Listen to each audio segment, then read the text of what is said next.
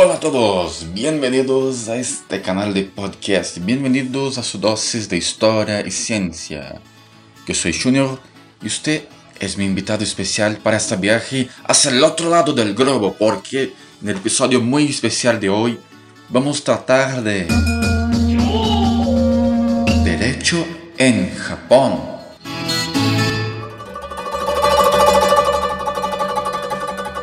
Hasta finales del siglo XIX, Japón era una sociedad muy arcaica. La apertura del país comenzó en la era Meiji, pero solo después de la Segunda Guerra Mundial el país se sumergió de lleno en el proceso de modernización y occidentalización del Estado. Hubo sí un interesante periodo de apertura a la presencia extranjera, especialmente en las islas del sur del país, en la región de Kyushu durante el siglo XVI, con la presencia de los portugueses. Sin embargo, con la llegada de los Tokugawa al poder hacia 1612, Japón volvería a cerrar, por lo que permaneció así durante casi tres siglos. Para que el episodio de hoy no sea demasiado largo, he planeado que hoy vamos a ceñirnos a aspectos relacionados con el derecho, pero sí, pretendo traer un episodio centrado en los aspectos históricos de Japón, desde el periodo Meiji hasta la Segunda Guerra Mundial, pasando por la llegada de los estadounidenses en el 1852 y la relación con los alemanes durante la, durante la Segunda Guerra. Pero hoy vamos a centrarnos en el tema del derecho, porque hay mucho, mucho que, que hablar. Actualmente, el derecho japonés se deriva de la tradición franco-germánica, con algunos aspectos importados desde Estados Unidos. Con la reapertura casi forzada del país en el 1868, los japoneses, incapaces de resistir nuevas tecnologías militares y las leyes impuestas por los europeos, realizaron una serie de tratados que siempre, siempre colocaron a los japoneses en desventaja. Cualquier problema legal, desde crímenes, efectivamente, hasta disputas por tierras y posesiones que involucren a japoneses y extranjeros, se juzgaría en los consulados, no en las cortes japonesas, sino que en los consulados. Y los resultados fueron casi siempre, como no podría dejar de ser, favorables para los europeos. La corte japonesa rápidamente se dio cuenta de que para reafirmar su soberanía en suelo japonés y revertir el efecto de estos tratados, debían jugar con la regla del colonizador, adoptando el sistema de resolución legal de conflictos adoptado por los occidentales, el llamado derecho. Fue así como decidieron enviar varias embajadas formadas por académicos que dominaban las lenguas europeas a diferentes países para que pudieran estudiar y traer el derecho a Japón. Importaron, por ejemplo, el derecho penal alemán, el derecho civil francés y al fusionarse con algunas leyes específicas crearon el derecho japonés. Para tanto fue necesaria casi una reestructuración completa del idioma japonés, porque todos los términos y palabras simplemente no existían en el rango ya disponible en Nihongo. No habían suficientes palabras equivalentes para ideas como derechos, deberes, jurisdicción, ética, desalojo, junta directiva, por lo que comenzaron a juntar caracteres del kanji que fueran capaces de transmitir estas ideas. En algunos casos también se adoptaron términos utilizados en el budismo o en la burocracia china que tenían significados similares para componer estas nuevas palabras, pues al fin y al cabo entendieron que las palabras que tuvieran cierta proximidad a la población, aunque con nuevos significados, serían mejor asimiladas. Por esto, en el siglo XIX comenzaron a traducir y codificar esas palabras, esos códigos de, leyes. La constitución se, se basó en gran medida a la constitución del imperio austríaco. Era un modelo ideal y fácil de aplicar para las intenciones de las élites japonesas, con el respaldo de ser un espejo de la constitución de una nación respetada en Europa. Antes de la restauración Meiji, el Tenno era una figura simbólica. Quien efectivamente gobernaba el país era el shogun. Después de la restauración, en 1868, y que, ojo, no es una revolución, no, se llama revolución, sino que una restauración, pues fue llevada a cabo por los propios samuráis de rango inferior contra samuráis de rango superior para devolver entonces el poder al emperador.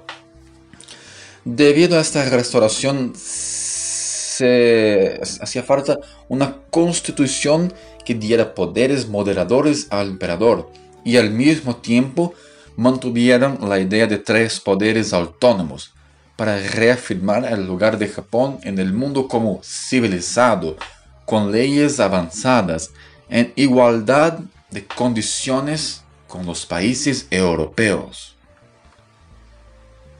Por lo tanto, usaron, como ya lo he dicho, la constitución control C, control V, control C, control V de la constitución del imperio austríaco. Avanzando en el tiempo, mucho Hablemos ahora de la influencia de Estados Unidos con la ocupación del territorio japonés tras el final de la Segunda Guerra Mundial. La Constitución de 1946, escrita por los estadounidenses, sorprendentemente es la constitución que sigue vigente en Japón. Detalle, sin ninguna enmienda constitucional. Para que os hagáis una idea, hasta 2005 ni siquiera existía una ley que estableciera el procedimiento para cambiar la Carta Constitucional. Solo en 2005, muy reciente, el Parlamento logró aprobar una ley que regularía algún tipo de referendo o procedimientos para una posible reforma. Una de las cláusulas más notorias es la prohibición de mantener fuerzas de guerra en los últimos años, debido a las tensiones de poder que involucran a China y Corea del Norte sobre todo, por primera vez desde 1946, los japoneses están discutiendo la posibilidad de cambiar o revocar una disposición legal de la Constitución para que el país pueda armarse y defenderse de posibles hostilidades vecinas. Pero sobre la redacción de esta Constitución, vamos a hablar cómo se, la hizo, lo que pasó en este momento. Con la ocupación, los estadounidenses encomendaron al Parlamento japonés la tarea de redactar una nueva constitución que debería respetar los siguientes pilares. El emperador ya no es un dios. La soberanía pertenece al pueblo, todo poder emana de la voluntad popular pérdida de autonomía para declarar la guerra, Japón debería literalmente renunciar a la idea de guerra. Estos eran los tres pilares principales. El primer elemento de esta lista es quizás el más humillante. Desde la antigüedad, la casa imperial de origen mística se ha arraigado en, el, en la imaginación de la población japonesa. De repente, por orden de una nación extranjera, con costumbres y leyes tan diferentes, llega la imposición de que el Tenno ya no es un dios. Imagina, el mismísimo descendiente de Amaterasu de rodillas a la voluntad de los extranjeros, renunciando a su puesto divino. Jimmu Tenno ciertamente estaba profundamente decepcionado desde su Kofun Volviendo al tema, el Parlamento japonés presentó dos propuestas constitucionales que apenas reafirmaban las ideas de la constitución anterior. De inmediato, los estadounidenses se negaron. y en menos de dos semanas convocaron a algunos expertos legales y algunos expertos en Japón hicieron la constitución desde cero. Estaba escrita en inglés, en inglés, dentro de la sede de la ocupación estadounidense en Japón. Abrieron la sesión, dividieron los redactores como si fueran grupitos escolares, poniendo a cada, a cada pequeño grupo a escribir una parte y listo, constitución concedida. Cada grupo se basó en un modelo de constitución occidental para escribir su parte. Era una miscelánea de varias constituciones. En el texto original, los escritores también intentaron incluir algunos derechos y garantías, especialmente derechos específicos para proteger a las mujeres. Pero esos fueron suprimidos por el liderazgo militar estadounidense, que quería una constitución más ágil y breve, similar a de su país. O sea, lo cagaron en todo. Fue enviado al Parlamento con texto de menos de 100 artículos que imponía varias cuestiones ideológicas occidentales y fue aprobado. Aprobado, obviamente, bajo el radar de la ocupación militar en un contexto muy específico de derrota en una guerra con el uso de armas nucleares y todo lo demás. El tipo de régimen político adoptado en Japón después de 1946 era entonces la monarquía constitucional parlamentaria en el molde europeo. El emperador pierde todos los derechos políticos, pierde todos los derechos políticos, ni siquiera puede expresar opiniones políticas públicamente. Su papel se reduce más una vez de, de forma mucho más intensa a una figura simbólica utilizada en ritos específicos, como ceremonias de tomas de posesión, por ejemplo. El poder ejecutivo lo ejerce el primer ministro, designado por la Dieta Nacional, y su gabinete, designado por el mismo, y que reciben simbólicamente el poder de las manos del Ten. El poder legislativo está representado por dos cámaras, baja y alta, que sirven como peso y contrapeso. Estas cámaras son llamadas Dieta Nacional. La Dieta Nacional de Japón, Kokai, es la rama legislativa bicameral de Japón y está compuesta por una cámara baja que se llama Cámara de Representantes y una Cámara Alta, llamada Cámara de Consejeros. Cámara de Consejeros. Las cámaras de la dieta se eligen mediante un sistema de votación paralelo. O sea, eso significa que las caderas a ser ocupadas en las elecciones se dividen en dos grupos, cada uno de los cuales se eligen por método diferente. La principal diferencia entre las cámaras radica en el tamaño de los grupos y en cómo se eligen. Los votantes deben emitir dos votos, uno para un candidato individual y otro para una lista de partido. Cualquier ciudadano japonés que tenga al menos 20 años, que es la mayoría de edad en Japón, puede votar en estas elecciones. La Constitución de Japón no especifica el número de miembros de cada Cámara de la Dieta, ni el sistema de votación, ni las calificaciones necesarias para quienes pueden votar o ser votados en las elecciones parlamentarias, lo que permite que todos estos detalles sean determinados o modificados por ley.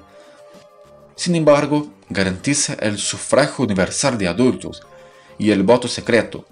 También establece que la ley electoral no puede discriminar en términos de raza, credo, sexo, clase social, origen familiar, educación, propiedad o ingresos. En la mayoría de los casos, para que un proyecto de ley se convierta efectivamente en ley, primero debe pasar por ambas cámaras de la dieta y luego ser promulgado por el emperador. Este es el papel del emperador es similar al consentimiento real en algunos otros países. Sin embargo, el Teno no puede negarse en promulgar una ley y por lo tanto esa función legislativa es meramente una formalidad. Y finalmente tenemos el Poder Judicial, que si bien se considera un poder independiente, pocas veces ha tenido acción política en el país. Desde 1946, según consta en la pesquisa que hizo, solo por nueve veces ha intervenido en el Poder Judicial y declarado algún tipo de inconstitucionalidad. Hasta porque debido a que los jueces son nombrados por el Poder Ejecutivo y a cada 10 años pueden aún ser reevaluados e incluso destituídos. Incluso hay sí un caso de un juez que dictó sentencia contraria a los intereses del gobierno y que pronto fue reevaluado y, adivinen, destituido de su cargo. Y no solo cuando se trata de constitución, el poder judicial es poco, poco usado, por decir, de manera general no se suele hacer. ¿Por qué los tribunales legales son tan poco solicitados en Japón? Varios autores señalan diferentes respuestas al tema. Primero, que existe un problema cultural japonés de no resolver disputas a través de los tribunales. No solo porque la existencia de ese organismo tal como es es un elemento relativamente reciente, sino por cuestiones más centradas en la forma en que organizan su sociedad, también los aspectos culturales, históricos de cómo todo se pasó.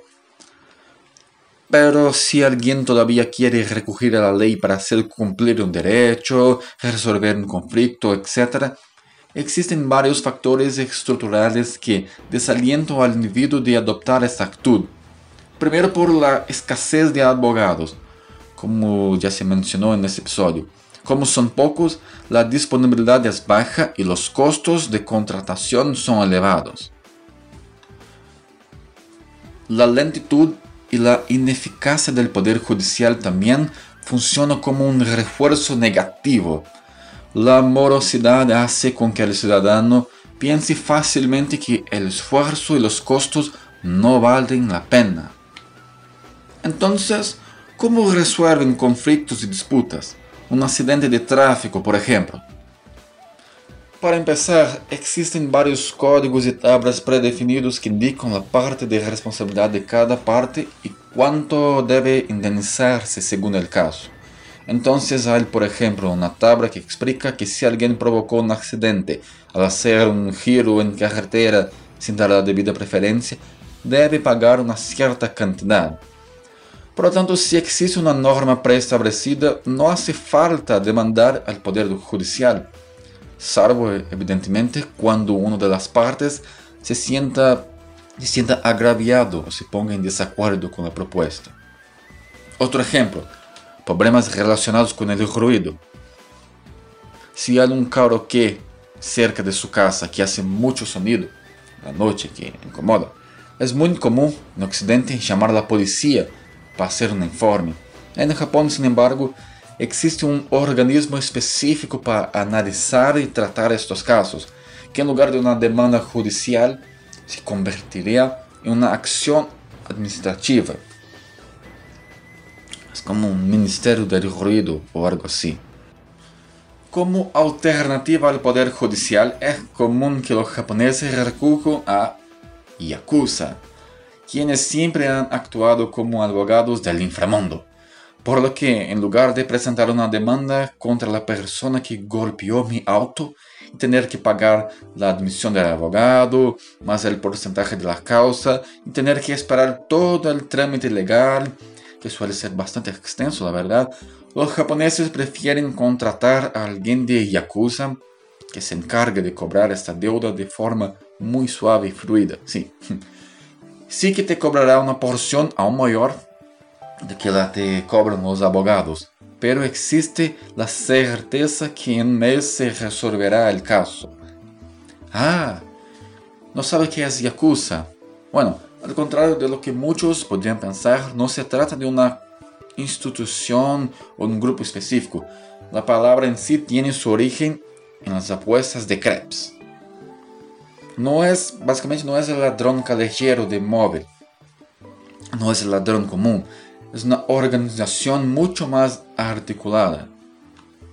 Básicamente es una denominación de un sindicato del crimen organizado. Hay varios grupos, luego hay grupos violentos, hay fuerzas antisociales, hay grupos de personas que practican actos que aprovechan de vacíos, de los huecos legales para cometer delitos en esta zona gris, en la margen de la legalidad.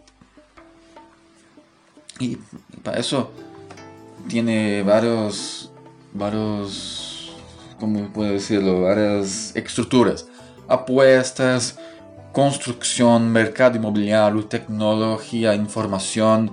Todo tipo de empresa tiene personas de alguna sucursal del Yakuza. Los métodos de persuasión van desde telemarketing, literalmente telemarketing, literalmente te ligan, hasta la ruptura de piernas, como lo sea. Quiere comprar un bloque, todos los propietarios han acordado vendérselo, menos uno.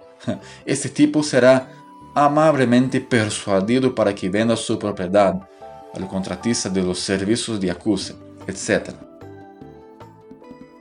Ahora, tú quieres comprar un bloque, todos los moradores han acordado en vender sus casas porque está pagando un valor bueno, pero yo no. Yo no quiero vender mi propiedad. Así que tú contratas a Yakuza el día siguiente llega un tipo muy bien trajado, me entrega un cartón de visita con el logo de su organización y me dijo, oye, que te vendas la casa para él, sí, por favor. Y yo me niego, yo me niego, no quiero saber de eso. Al otro día mi esposa está trabajando y yo entrega para la señora y llega un buque de flores. En el buque tiene el cartón de la organización. Y al otro día yo llego en mi casa y a ver, mi gato tiene una fita en su pescozo, amarrado con un presentito, un regalo. Y bueno, mi gato no sale a la calle, entonces alguien ha entrado. Pero si hago una denuncia a la policía, ¿qué voy a decir? Ah, que enviaron flores a mi esposa. No, eso no es crimen. Que alguien de Yakuza me entregó un cartón.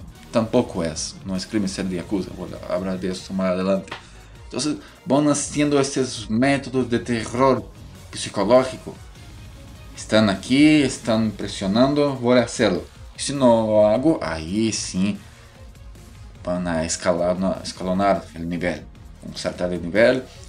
Ahí puede que, a ver, mi coche amanezca un, un pelín destrozado, que mis piernas puedan ser quebradas, pero por, en general no llegan a hacerlo es algo mucho más en el nivel, en el nivel psicológico. Otro ejemplo que he oído que sí ocurrió. Alguien quiere comprar todo un predio, todo el edificio para hacer su negocio y todos los moradores, sí, vamos a vender nuestros apartamentos y puede comprar. Pero uno y otro no.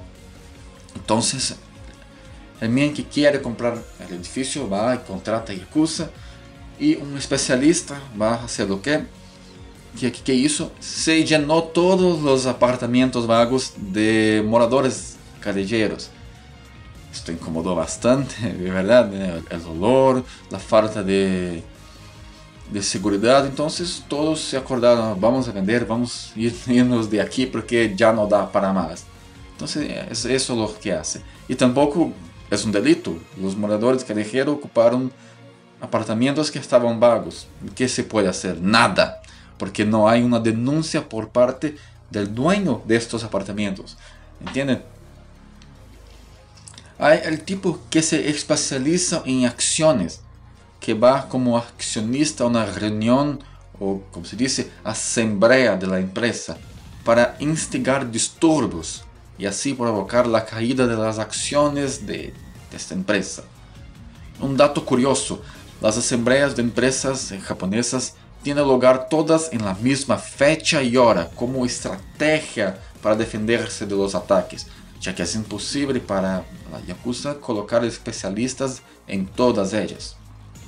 Básicamente no es un delito pertenecer a Yakuza, al contrario, todo lo contrario, incluso hay un registro legal, la policía sabe quiénes son los integrantes, direcciones de la sede y más aún, se te expulsan, si te vas a expulsar del grupo, debe ir a la policía para que ellos te retiren de esta base de datos.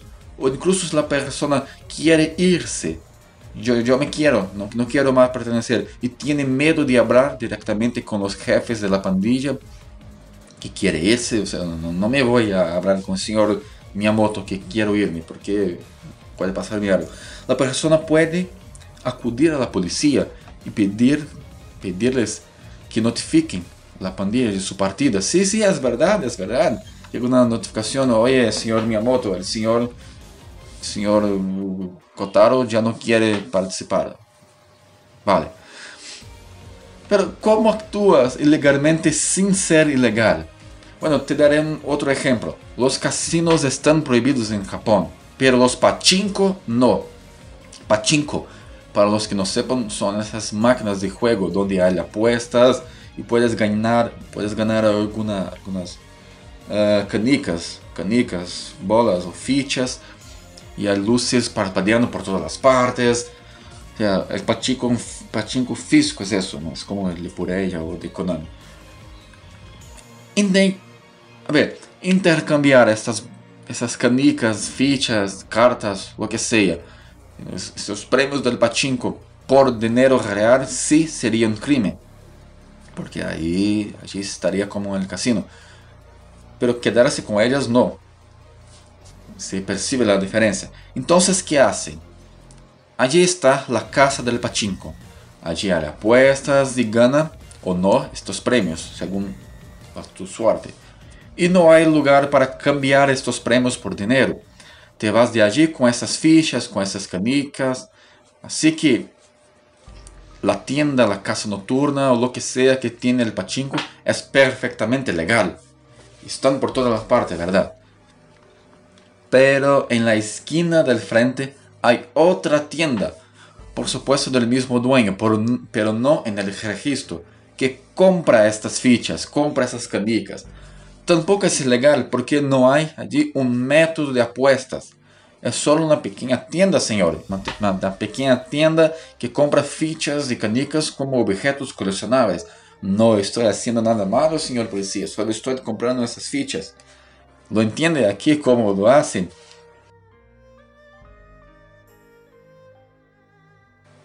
Bueno, también está el tema de la responsabilidad civil. La Yakuza usa una estructura piramidal por lo que tiene el gran jefe, el jefe, el jefecito, y baja hasta llegar al remate de los tomates. Hay los chicos de las clases bajas que sí suelen cometer delitos y actividades explícitamente ilegales por parte de la organización, pero una vez arrestados, la ley no puede incriminar a miembros de las castas superiores por este delito. El delito es tratado como un acto aislado de este individuo, que responderá sí por él, responderá por él, pero no la organización a lo que pertenece. ¿Entiendes? Entonces, yo maté a tu papá, pero no hizo eso por Yakuza, hizo eso porque sí, entonces voy a responder por eso, me voy a la cárcel, pero yo me voy, no, no los jefes de Yakuza. Para contornar esa situación, es común entablar demandas civiles contra la Yakuza. Demandas civiles, ojo, no criminales. No es Yakuza una empresa, no tiene oficina, no tienes una sede. Pues bien, es una empresa. Entonces hay personas que presentan demandas civiles para responsabilizar al empleador, al jefe, por las acciones de sus empleados, según y siguiendo el mismísimo Código Laboral Civil. Bueno, pasando al tema ahora, hablemos un poco sobre los métodos de resolución de conflicto en territorio japonés antes de la llegada de estas leyes occidentales. Esto incluso ayuda a comprender por qué los japoneses prefieren culturalmente no recurrir al asesoramiento legal cuando lo necesitan. Bueno, pasando al tema ahora, hablemos un poco sobre los métodos de resolución de conflictos en territorio japonés antes de la llegada de estas leyes occidentales. Esto incluso ayuda a comprender por qué los japoneses prefieren culturalmente no recurrir al asesoramiento legal cuando lo necesitan. Vamos a hacer acá todo un repaso histórico sobre el tema. A ver, la principal fuente del derecho siempre ha sido la tradición. El Bushido, camino del guerrero, del Bushi, fue un código ético legalmente reconocido y aplicado, estructurado en toda observancia de prácticas como la frugalidad, el militarismo, la disciplina, entre otras. Bushido es la referencia a toda discusión sobre ética y justicia, incluso para determinar el estándar de comportamiento considerado adecuado y correcto, así como las formas de castigo por incumplimiento. Entonces, toda la sociedad japonesa estaba, por así decir, siguiendo también esta senda, este camino del guerrero. Entonces, si hay un delito, si hay una conducta que sea adecuada o no, se va a medir sobre esta ley del Bushido. La estructura del Shoen surgió en paralelo con el debilamiento del dominio imperial en el campo, como consecuencia de las reformas de Taika. Las reformas de Taika, Taika no Kaishin, fueron un conjunto de doctrinas establecidas por el emperador Kotoku, Kotoku Tenno, en el año de 645. La reforma comenzó como la reforma agraria basada en ideas confucianas y filosofías de China, pero el objetivo real de las reformas era lograr una mayor centralización y fortalecer el poder de la corte imperial.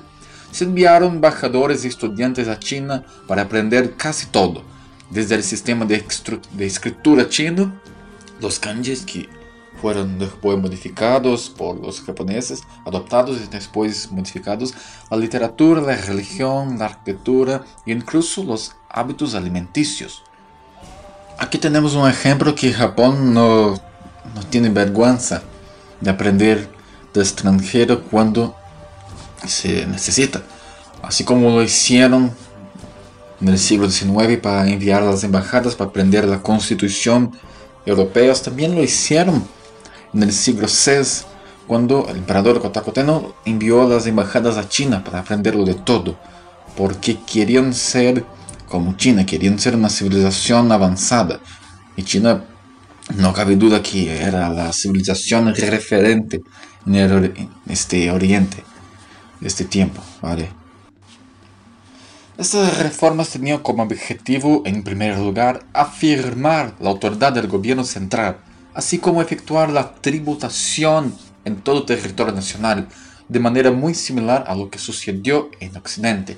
Estamos hablando del siglo VI, entonces aquí tenemos un paralelo con el feudalismo, sobre todo francés, que tenía que reafirmar el poder central y ejercer esa tributación.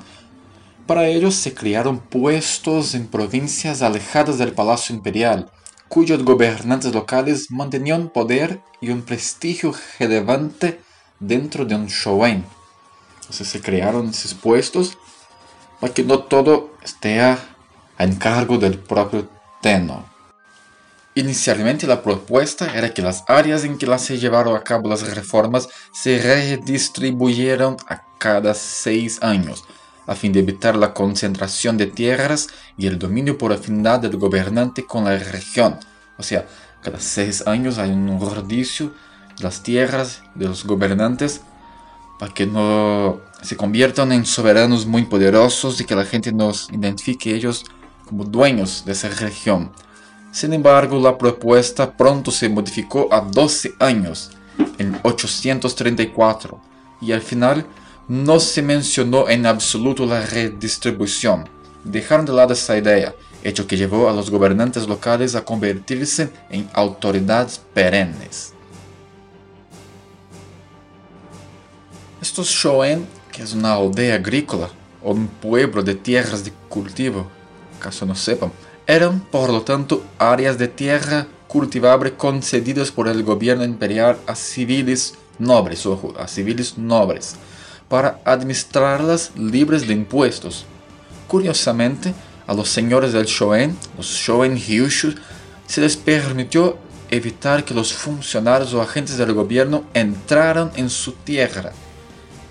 Liberados de esta inspección, los señores Shoen tenían libertad para ejercer una autoridad política y judicial completa en sus tierras, lo que será de, una, de suma importancia para la evolución de esta estructura.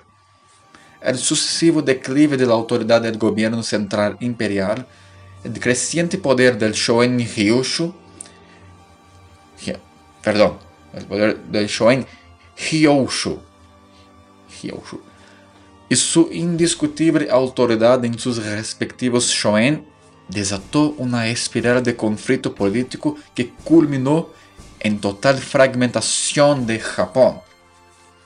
Y no podría ser diferente, porque si los funcionarios de la corte no pueden entrar en el Shoen sin la autorización de ese Shoen Hyoshu, de, que iba a ser el daimyo, él ejercía, él ejercía el poder absoluto. Así que no hace falta tener un emperador, no hace falta tener un poder central. Acá mando yo. Con el tiempo se crearon milicias privadas para que estos Hyoshus pudieran mantener el orden dentro de sus provincias. Estos guerreros eran considerados meros agentes de la administración, pero con el tiempo comenzaron a destacar, pudiendo ayudar aún más incisivamente la administración del Shoen, formando la casta samurai, que tuvo gran protagonismo durante el periodo del shogunato Kamakura Kamakura Bakufu, o el periodo Kamakura, que se dio entre el 1192 y el 1333. Dando un gran salto, pasando por el gobierno de Ashikaga, que ocurrió entre el 1336 y 1573, no logró reprender las guerras Onin. Se observa que la estructura del Shoen se deterioró, dando paso al llamado periodo de los reinos combatientes, los reinos en guerra, lo que sea, el Sangoku Jidai, en el que la tierra estaba gobernada por algunos daimios, los señores de estas tierras, en el que aunque conscientes de su identidad cultural, Japón no podría ser reconocido como una unidad nacional, salvo por el respeto dado al emperador, según el sistema Insen. Insen se refiere al sistema de gobierno en el que las decisiones estatuales fueron tomadas por un soberano abdicado. Dirigió la política de su palacio de retiro, que estaba custodiado por su propio cuerpo de guerrero, en el que se ubicaba su Innosho, o la oficina del ex, del ex soberano. O sea, el emperador se abdicó del trono porque el país estaba en pelea los daimos estaban como que si mato a mi vecino, soy el nuevo rey. Y Japón ya no era un país, era más bien una gran entidad cultural, pero no una nación. Y así empezó la, la guerra de unificación, que ya se ha mencionado en muchos otros episodios. Y a ver, un reflexo de la estructura administrativa del Shoen de Kamakura Bakufu, la dictadura militar de Kamakura, Shogu, gobernador militar. Había un derecho subjetivo disponible a recibir beneficios del Shoen vinculado a la posición jerárquica de su titular.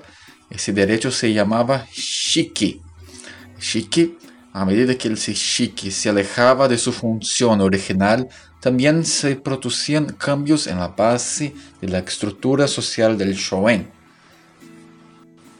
El Jito. Jito es el administrador militar de tierras y el Shokan, el principal oficial militar del Shoen, designado por el mismísimo Hyonshu.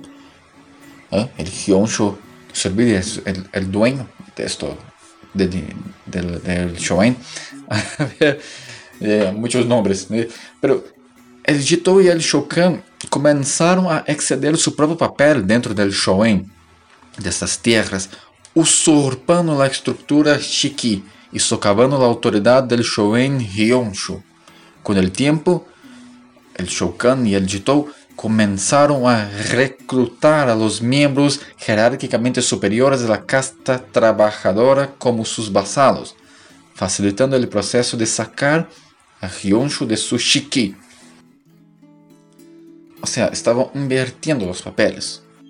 Como resultado del conflicto, tras la caída de Kamakura Bakufu, este gobierno militar, el gobierno civil perdió su viabilidad política, perdió la capacidad de asegurar los derechos chiqui fragmentados y jerárquicos del Shoen, y también el Onke Shiki, que era nada menos que la columna vertebral de esta estructura. Todo se volvió insostenible. La estructura del Shoen fue reemplazada por la del Sengoku Daimyo, el Daimyo combatente, cuya principal diferencia con el anterior, con el Shoen Shiki, es su completa independencia del gobierno imperial y la completa soberanía del Shugo Daimyo en sus tierras.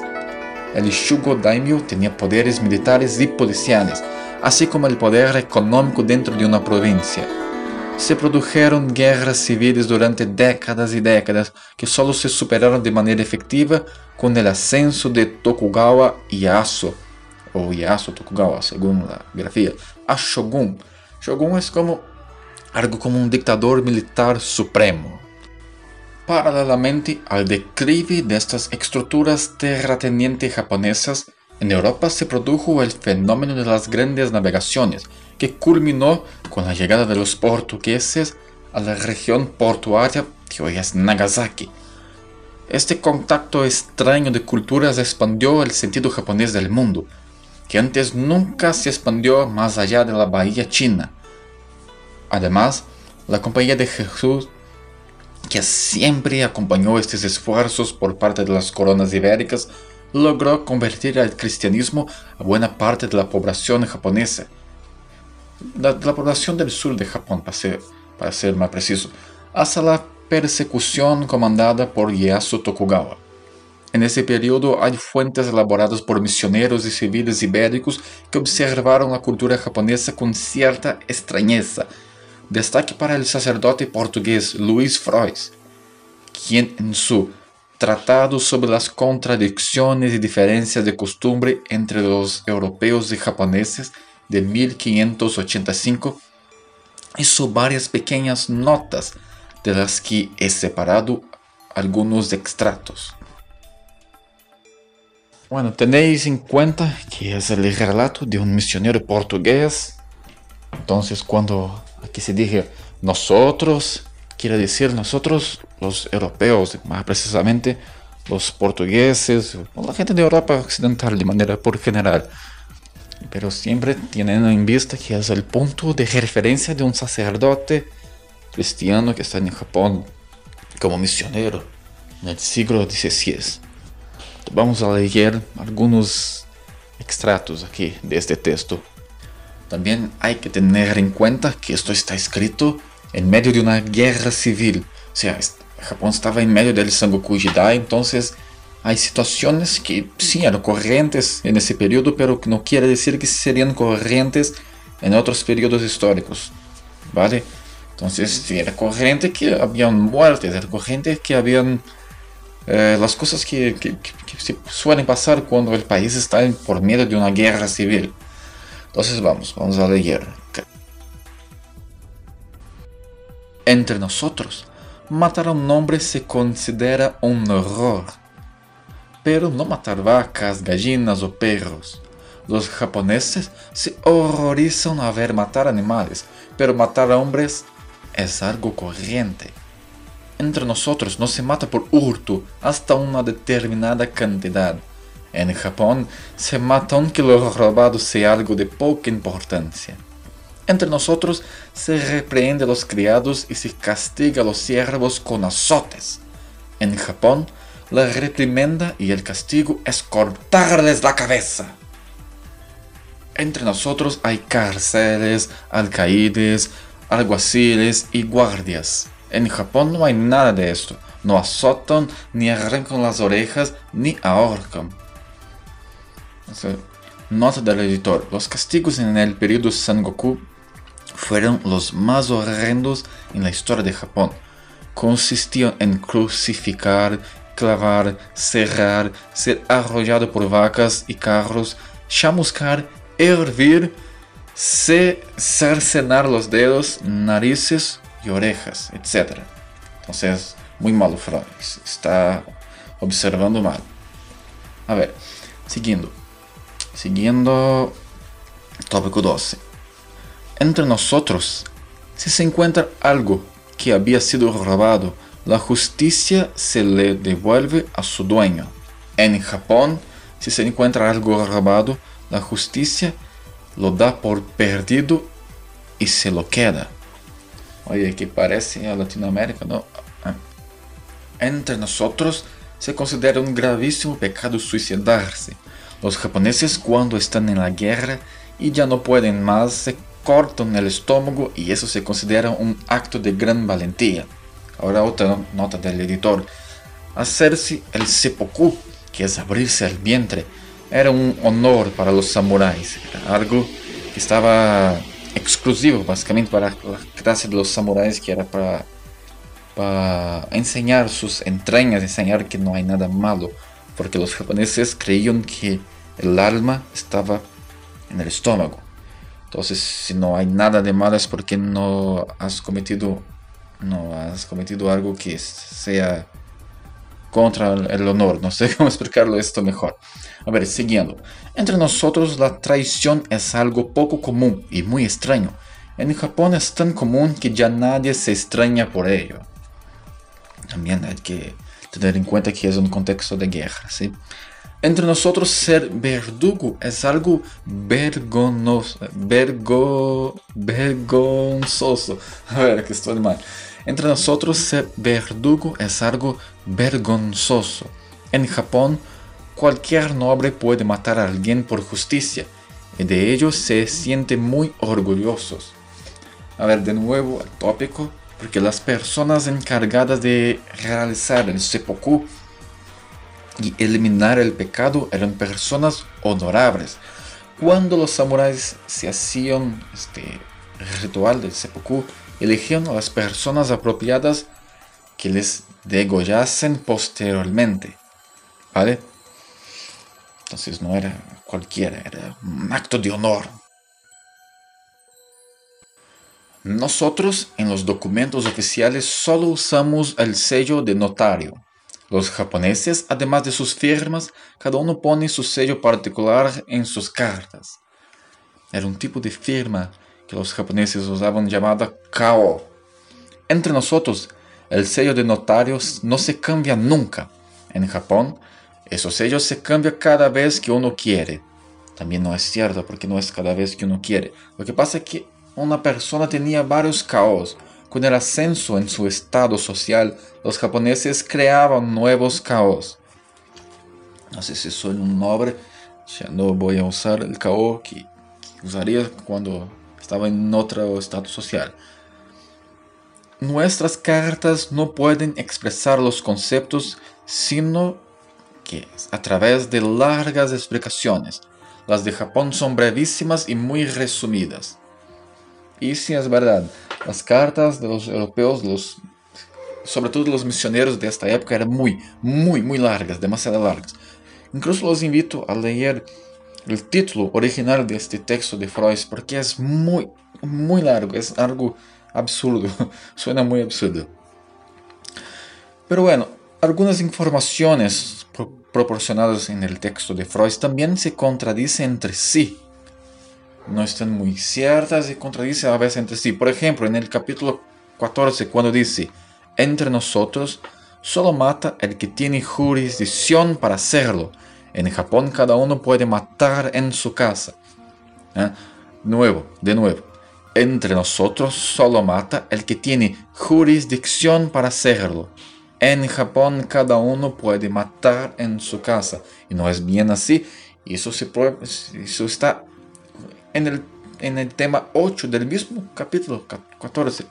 Cuando explica que entre nosotros, si un hombre mata a otro por una causa justa, o en defensa propia, se salva, se salva, está bien. En Japón, si un hombre mata a otro, el primero debe morir. Y si no aparece, matan a otro en su lugar. Entonces, si los japoneses asesinaban a otras personas, eran ejecutados, no tiene remedio. Si los criminales huían, los oficiales mataban a los padres o a los hijos de los criminales. Saltando nuevamente en el tiempo, llegamos al siglo XVII, con el ascenso efectivo de Tokugawa al poder y su consiguiente título de shogun. Japón logró alcanzar una condición ideal para la estructuración de un sistema judicial nacional, ahora sí nacional, en todo territorio. Se explica que el modelo judicial que admite como fuente de derecho leyes promulgadas presupone una centralización del poder irregular frente al antiguo ejercicio arbitrario de las razones por parte de los gobernantes locales. O sea, no, no va a pasar más. Los gobernantes locales hagan lo que quieran. Ahora tiene un sistema judicial nacional. La ley para el hombre común significaba sumisión a la voluntad de todos los que estaban por encima de él la clase alta justificó su autoridad mediante un orden moral que se fundaba en una ley natural, el principio básico de que los hombres no eran iguales. O sea, tenemos en el siglo XVII en Japón un camino completamente opuesto al que pasaba en Europa porque la revolución francesa iba a dar caña un, tiempo después con el principio de que todos son iguales. En Japón no. El principio básico era que los hombres no eran iguales. Por, por, lo tanto, la clase alta justificó su autoridad mediante esta orden moral, esta ley natural. Tú no eres igual a mí, yo soy mejor. Lo siento.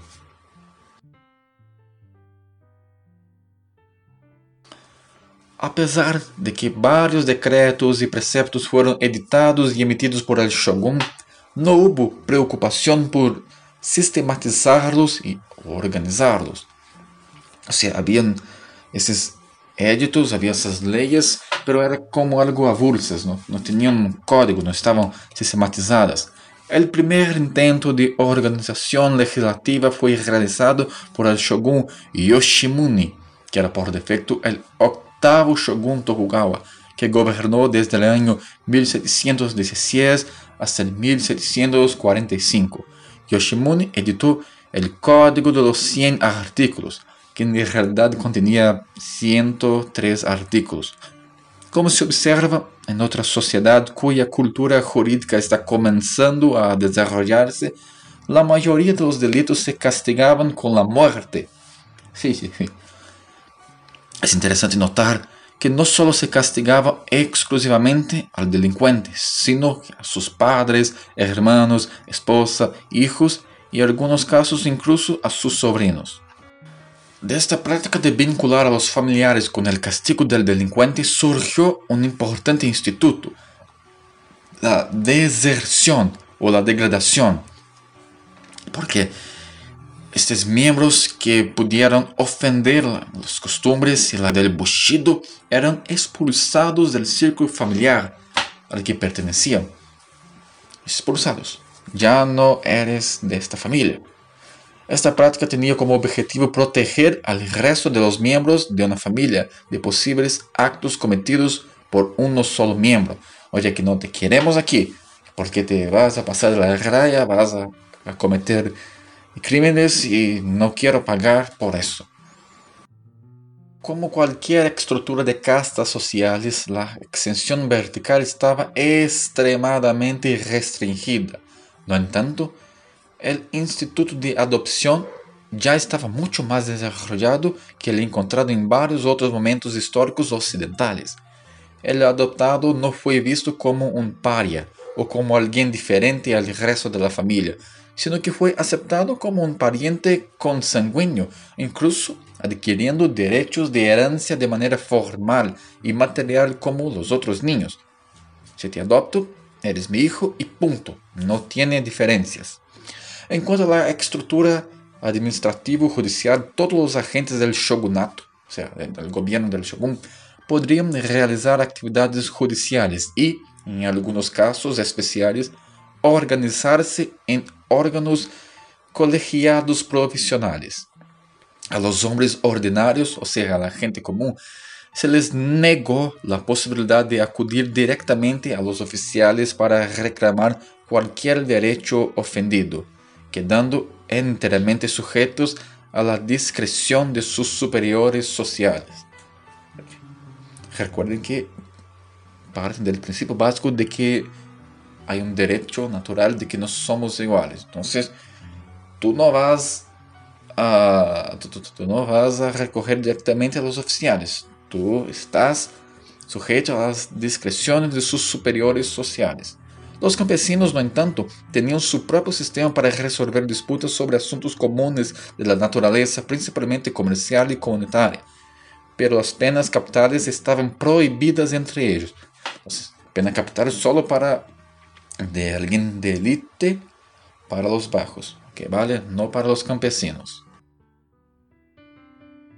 En el periodo Edo, la cosa no cambia mucho, aunque sí ya había una especie de tribunal que técnicamente atendía a nobles y plebeyos, pero todo, todo tiene un pero, ¿no? Todo tiene un pero, pero... ¿Y qué pasa? Vamos a ver. El tribunal, entre comillas, por así decirlo, estaba en Edo, la antigua capital. El denunciante debe ir a la capital a presentar su denuncia y permanecer allí hasta que se resuelva el caso, lejos del trabajo, de la familia y sin saber cuándo terminará el proceso, el sistema se diseñó para inhibir la voluntad de los ciudadanos de acudir a las altas autoridades. Por eso era más común que solo se juzgaran las sentencias de los nobles. Y mucho menos si va a hacer una demanda contra un noble, porque, a ver, yo soy un camponés, si no trabajo, ni yo ni mi familia va a comer. Entonces me voy a Edo, me voy a quedar allí. ¿Sabes si Dios por cuántos días, meses, años? Y no puedo, simplemente no puedo. Pero el noble sí, el noble va a Edo y se queda allí y va a pasar muy bien porque tiene miles de empleados y esclavos tratando de todo por él. Así que no, no voy a presentar demandas contra mi señor, voy a hacer de otra manera o simplemente voy a aceptar lo que pase. Bueno, aquí terminamos nuestro pequeño repaso histórico, pero hay más que tratar, sí señores, hay mucho más. A ver. En cuanto a la carrera académica también hay unas cuantas diferencias. El episodio ya está larguísimo, ya lo sé, pero va a ser un episodio muy especial. Voy a tratar de todo. Entonces vamos. Al graduarse, un proceso que lleva con lo mínimo cuatro años, los campos de derecho y política no están separados. Las ciencias políticas y el derecho se trata como un gran campo del conocimiento. Después de la graduación, la persona elige en qué departamento se especializará. La graduación no da derecho al individuo de tomar exámenes de orden, de hacer esta prueba de evaluación de la aptitud para el acceso de la profesión de la advocacia. Es decir, graduarse no es suficiente para convertirse en abogado. Después de la graduación hay dos posibilidades, dos docenas a elegir.